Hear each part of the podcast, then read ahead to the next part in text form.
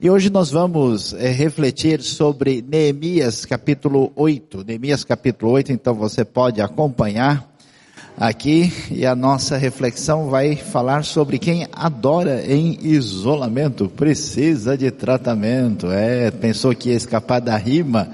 Dessa vez ela se repete, porque assim a gente fica por cima fazendo a rima.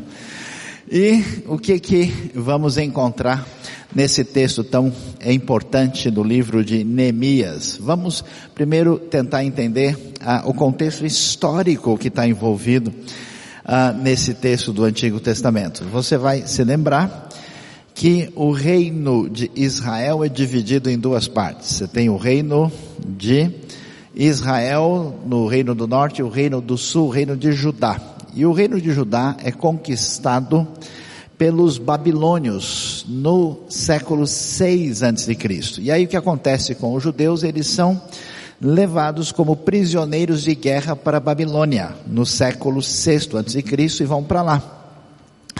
Depois eles vão retornar ah, da Babilônia ah, e é exatamente nesse contexto que vai aparecer o livro de Neemias. Aí você vai ver ah, que o livro está ambientado na época do Império persa. Depois os babilônios são derrotados pelos persas, os persas se tornam donos do mundo. O famoso rei Ciro da Pérsia, no ano 538, eh, permite que os judeus comecem a voltar para a terra de Judá e de Israel e aí, nesse período, eles tentam meio que reconstruir a vida, ver como é que fazem agora, que estão de volta na terra, voltam falando aramaico, voltam num momento de dificuldade, a terra está destruída, tem muita gente pobre, as cidades não têm defesa, a situação é muito difícil, e então aparece esse período de retorno, e aqui você pode ter, aí né, a gente vai ter esse arquivo disponibilizado, vai estar tá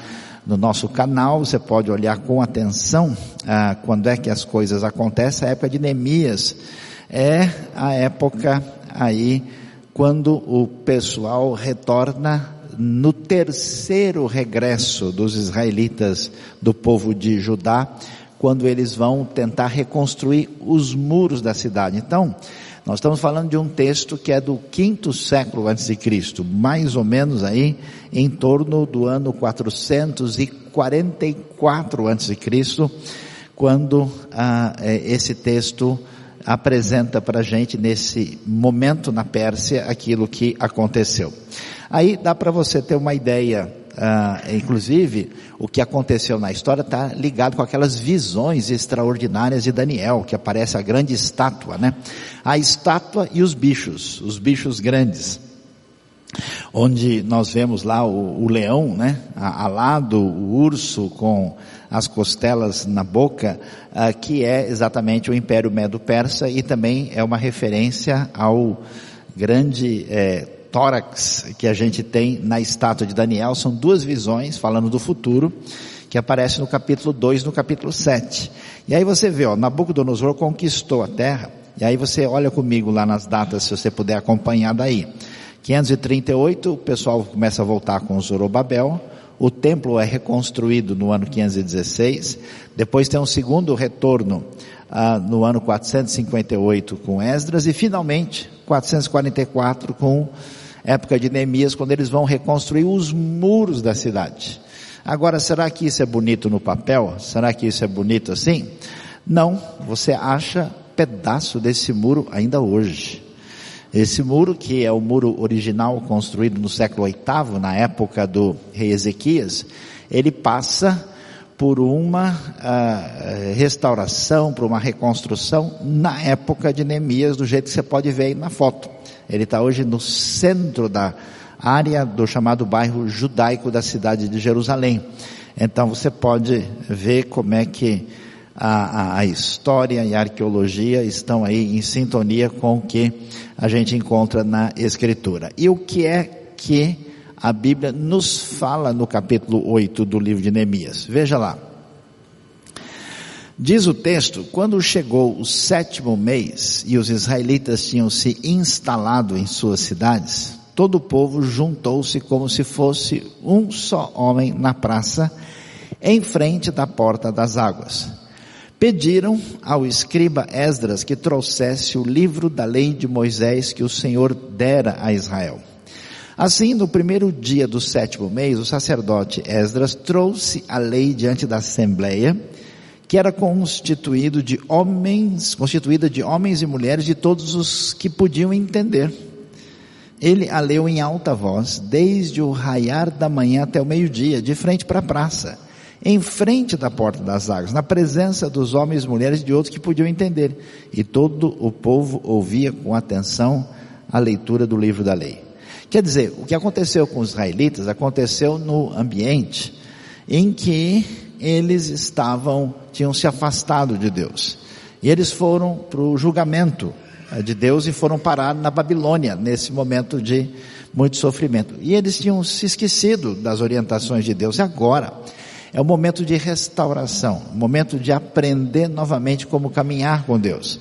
É o momento de renovação, vamos assim, de um avivar da vida de acordo com Deus. Então o que que acontece? Eles retomam aí nesse lugar em Jerusalém, quando eles estão diante de uma porta que faz parte da muralha, eles trazem a lei diante de Deus, e a lei de Deus diante eh, do povo e eles começam então a ler e todo o povo ouve com atenção a leitura do livro da lei.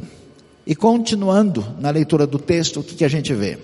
O escriba Esdras estava numa plataforma elevada de madeira, construída para a ocasião. Ao seu lado à direita estavam Matitias, Sema, Anaías, Urias, Ilquias e Mazéias, e à esquerda estavam Pedaías, Misael, Mal, Malquias, Azum, Asbadana, Zacarias e Mesulão, os nomes que ficam meio estranhos na língua portuguesa, imagina alguém chamado Asbadana, não fica muito interessante.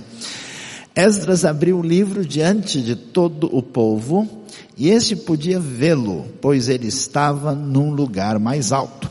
E quando abriu o livro, o povo todo se levantou. Esdras louvou o Senhor, o grande Deus, e todo o povo ergueu as mãos e respondeu: Amém, Amém. Então eles adoraram o Senhor, prostrados rosto em terra. Os levitas, Jesua, Bani, Serebias, Jamim, Acub, Sabetai, Odias, Mazéias, Quelitas, Arias, Josabá, Anã e Pelaías, instruíram o povo na lei e todos permaneciam ali. Leram o livro da lei de Deus, interpretando e explicando a fim de que o povo entendesse o que estava sendo lido.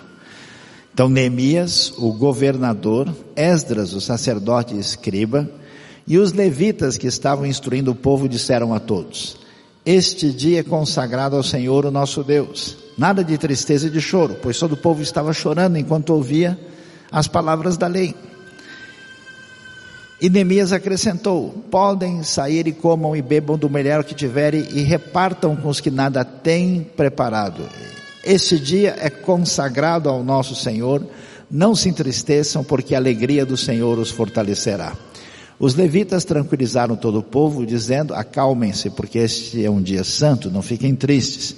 Então todo o povo saiu para comer, beber, repartir com os que nada tinham preparado e para celebrar com grande alegria, pois agora compreendiam as palavras que lhes foram explicadas. O que, que a gente entende? Quando esse povo está de volta e é hora de realinhar a sua caminhada com Deus, algumas coisas importantes vão ser definidas e ressaltadas aqui na época de Neemias.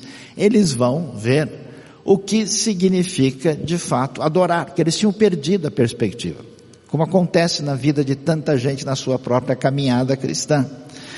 Vejam que a primeira lição importante que surge ah, do capítulo 8 de Neemias é que adorar é a palavra estudar. Isso é importante porque quando a gente pensa em adoração, geralmente a gente pensa no momento de cântico. A gente pensa no momento de uma espécie de celebração cultica e a gente não relaciona, mas o lugar central em qualquer contexto de adoração é da palavra de Deus. O que, que a gente faz quando a gente se reúne?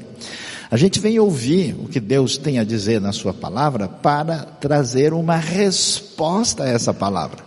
Por isso, é fundamental se a gente caminha ou não com o entendimento da palavra de Deus. Porque nesse momento de retorno, a, gente podia dizer, olha pessoal, a gente sabe que vocês estão muito tristes, então vamos cuidar da nossa vida, vamos ver cada um preparar a sua casinha, vamos cada um é, ver com a sua necessidade. Não, eles reúnem todo o povo, e esse povo é reunido para ouvir e entender a palavra de Deus. E olha só, não foi só uma leitura formal. Veja bem o que nós lemos no verso 8. Eles leram o livro da lei de Deus, interpretando e explicando a fim de que o povo entendesse.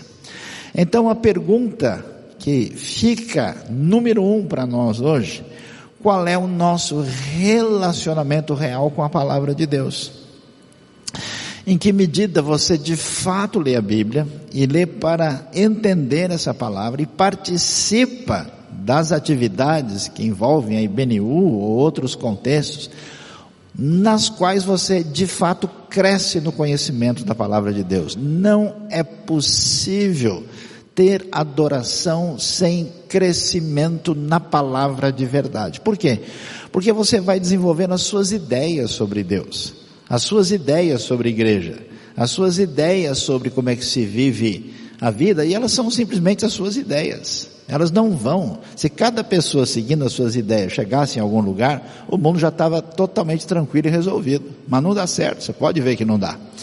Portanto, toda pessoa que é séria na sua fé, ela de fato se preocupa com o entendimento adequado da Escritura. Ela de fato tem interesse em aprender, em conhecer e se desenvolver. Por isso, adoração envolve conhecimento.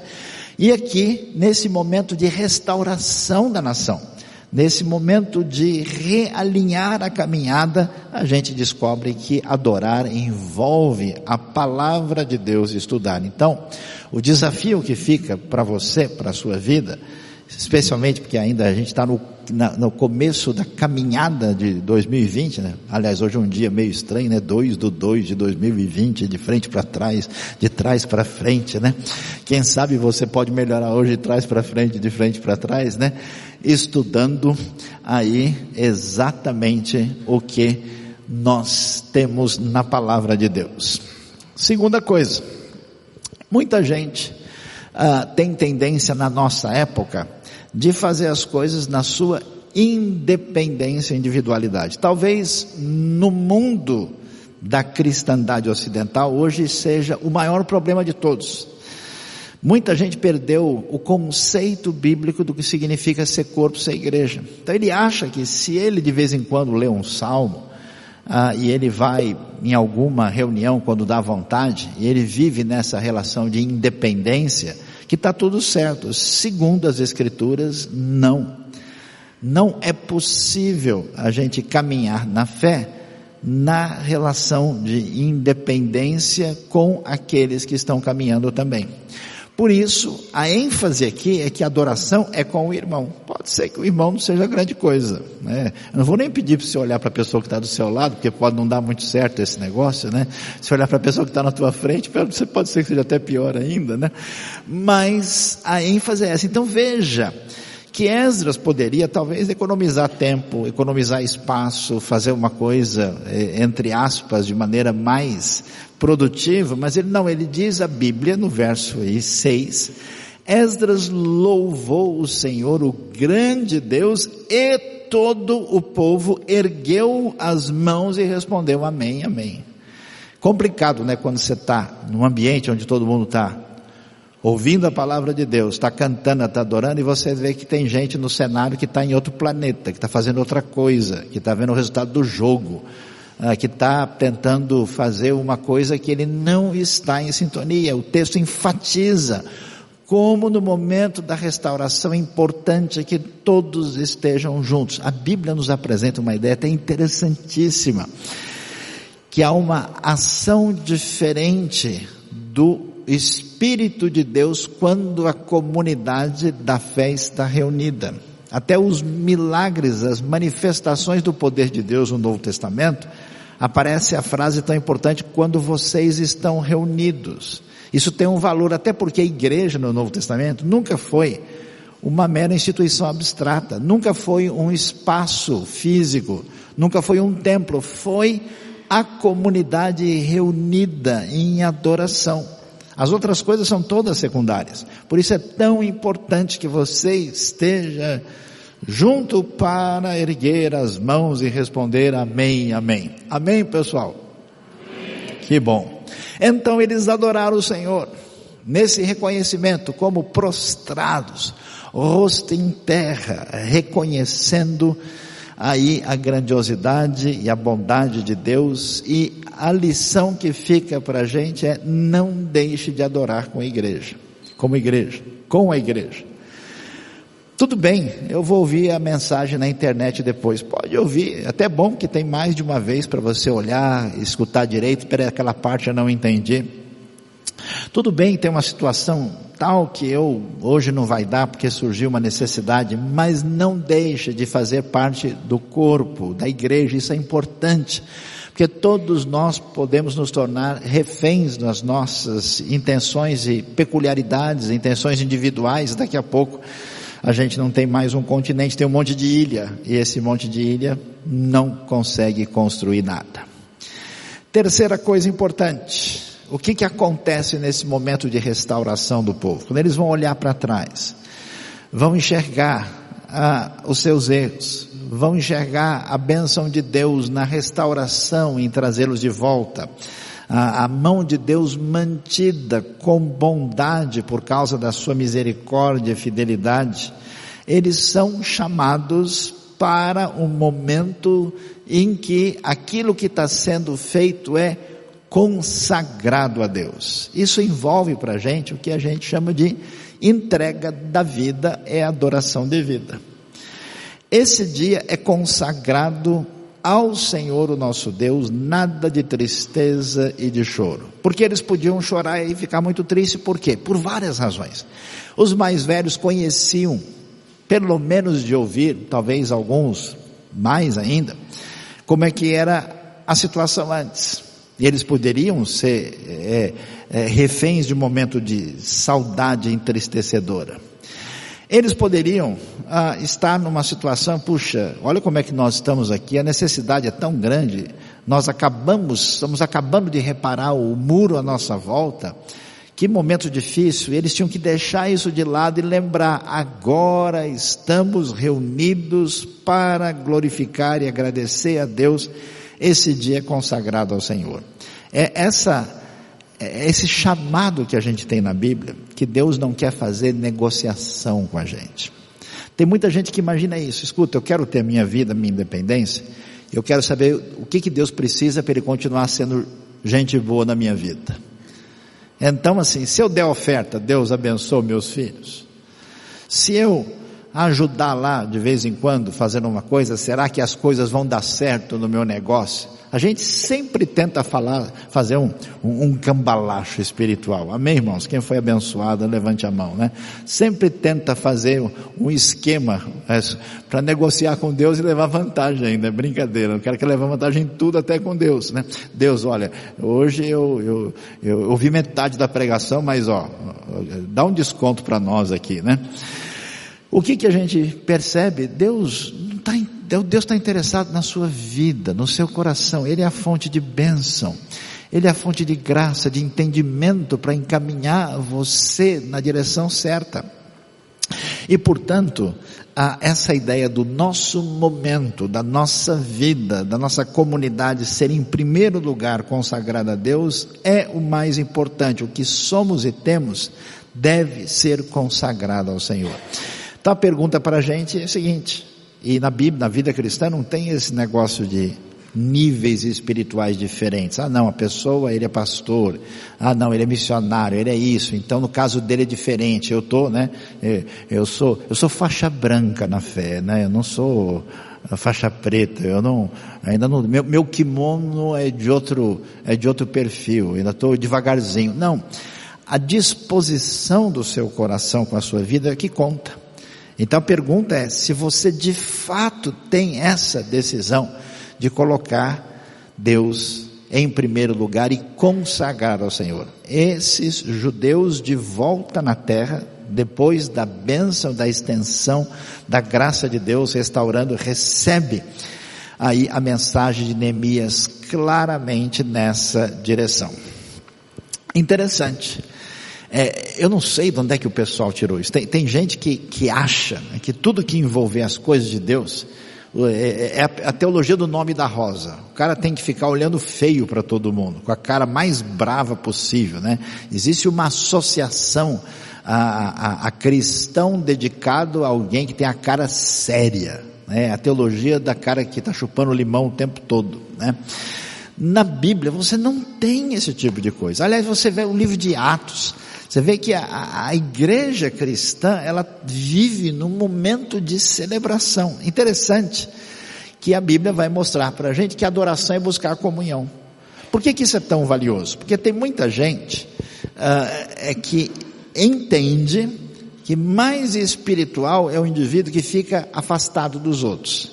Olha, eu vou ficar orando no monte. Tem uns que ficam no monte de coberta, mas tudo bem, a gente entende, né? Uh, não, eu vou ficar jejuando lá afastado, né? eu não vou me envolver com ninguém. É importante a sua espiritualidade individual, desde que ela não desconecte você da realidade do corpo, da comunidade, do povo de Deus. Por isso, aí você vê uma obra de arte que mostra a queda de Caim. A Bíblia mostrando para a gente como é que romper com o irmão é romper com o Senhor. Então, a gente vai ver que nesse momento, é momento de restauração, de arrependimento, de ler a Bíblia, de lembrar do passado agora com a expectativa que Deus vai construir um novo futuro. É um momento de um grande avivamento. E qual que é o conselho? Neemias acrescentou: podem sair e comam e bebam do melhor que tiverem. Amém, irmãos? Essa parte falou profundamente ao meu coração nesta manhã, né? Comam e bebam do que tiverem e repartam com os que nada têm preparado.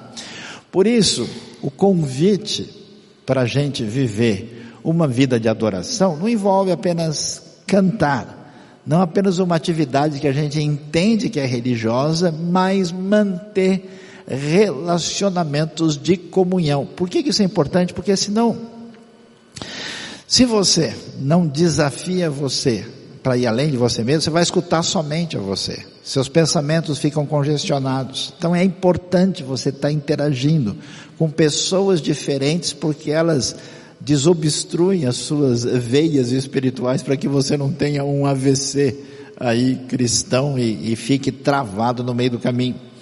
Eu conheço um monte de gente que você percebe que a pessoa na vida, com Deus, ele perdeu o interesse de crescer, ele não tem interesse em aprender, ele fica só causando, ele não se desenvolve, ele não serve, ele só dá opinião distante, ele não faz nada, ele não contribui, ele não serve ministério nenhum, o tempo passa e a pessoa está se enganando, porque ele está travado. Uma boa maneira de lidar com isso é envolver-se, conversar, com gente, inclusive, que é irmão e não é exatamente igual a gente.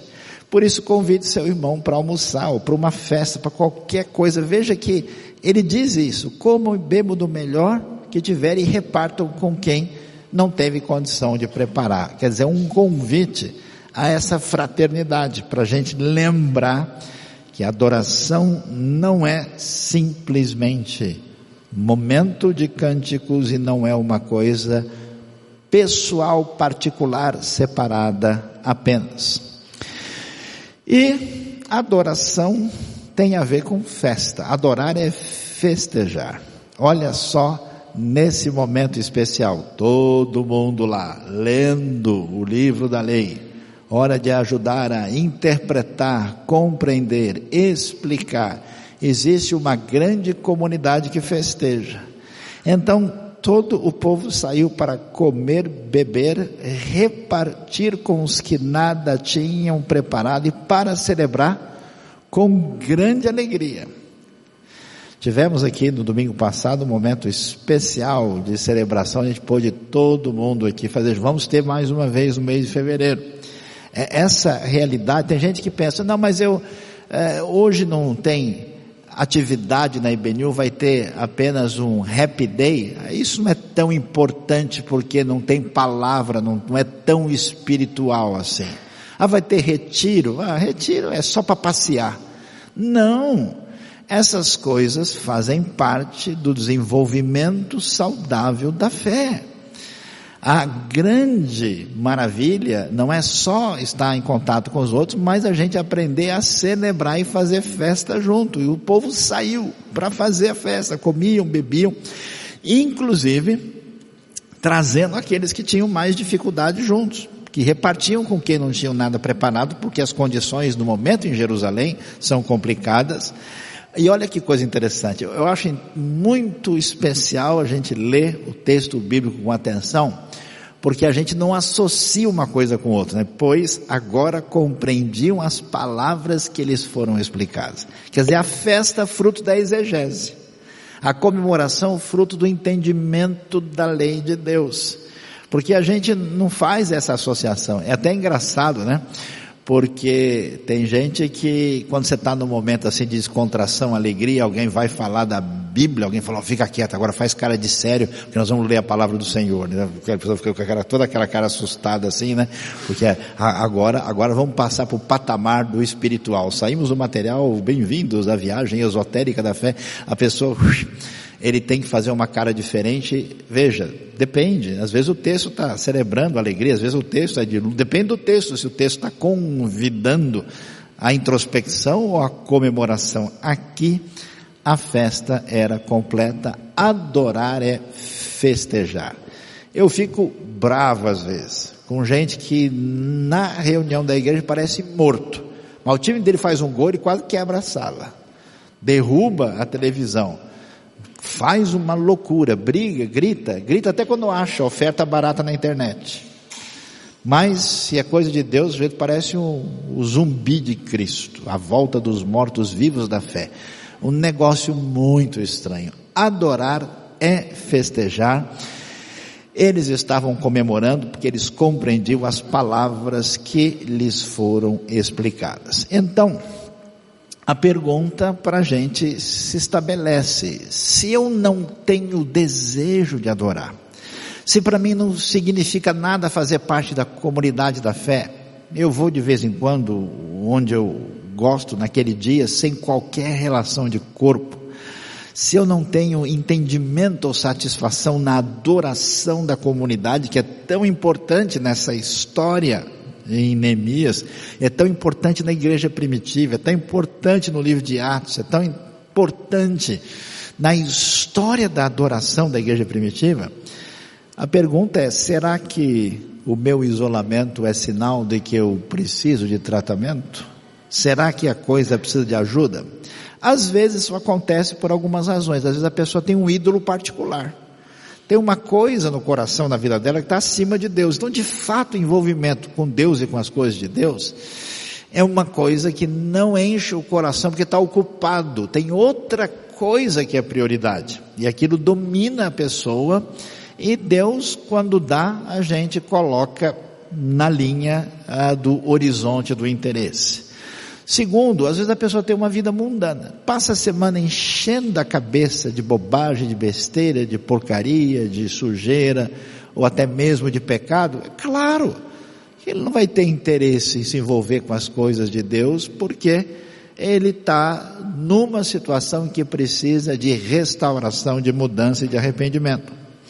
Ou então, a pessoa, ela nunca aceita a coletividade. Ela tem a famosa lei, ou é do meu jeito, ou é do meu jeito.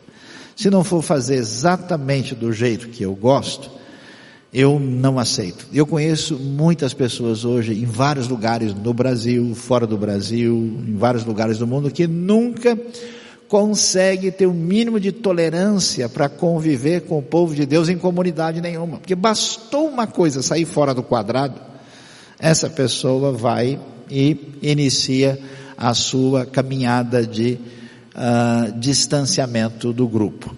Aí você tem gente que é refém do tradicionalismo. Ele gostava muito de um cântico, de uma música, ou de um estilo de culto, ou de um horário, ou de uma roupa que ele via quando ele tinha 10 anos de idade. E agora o 10 anos de idade já está mais perto de um outro zero depois do 10, né? Já passaram-se 50 anos, mas ele continua dizendo, não, bom era daquele jeito. E não é capaz de entender que no outro cenário as coisas são diferentes. Às vezes a música de que Deus gosta não é Deus que gosta, é a pessoa que gosta, que Deus não mandou mensagem para ninguém para escolher. Ou a pessoa é refém do ritualismo. Não, porque na minha comunidade o pessoal fazia tal coisa, porque terminava o culto desse jeito, porque começava fazendo assim, eu acho muito bonito. E se não for o Stradivarius lá, eu acho que Deus não vai aceitar.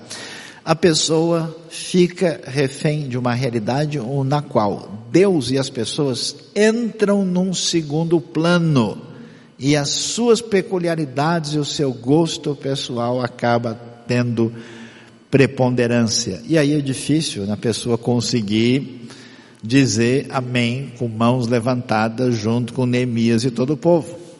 Às vezes é enfermidade espiritual mesmo, ingratidão para com Deus. A pessoa aceita se tornar refém do seu negativismo.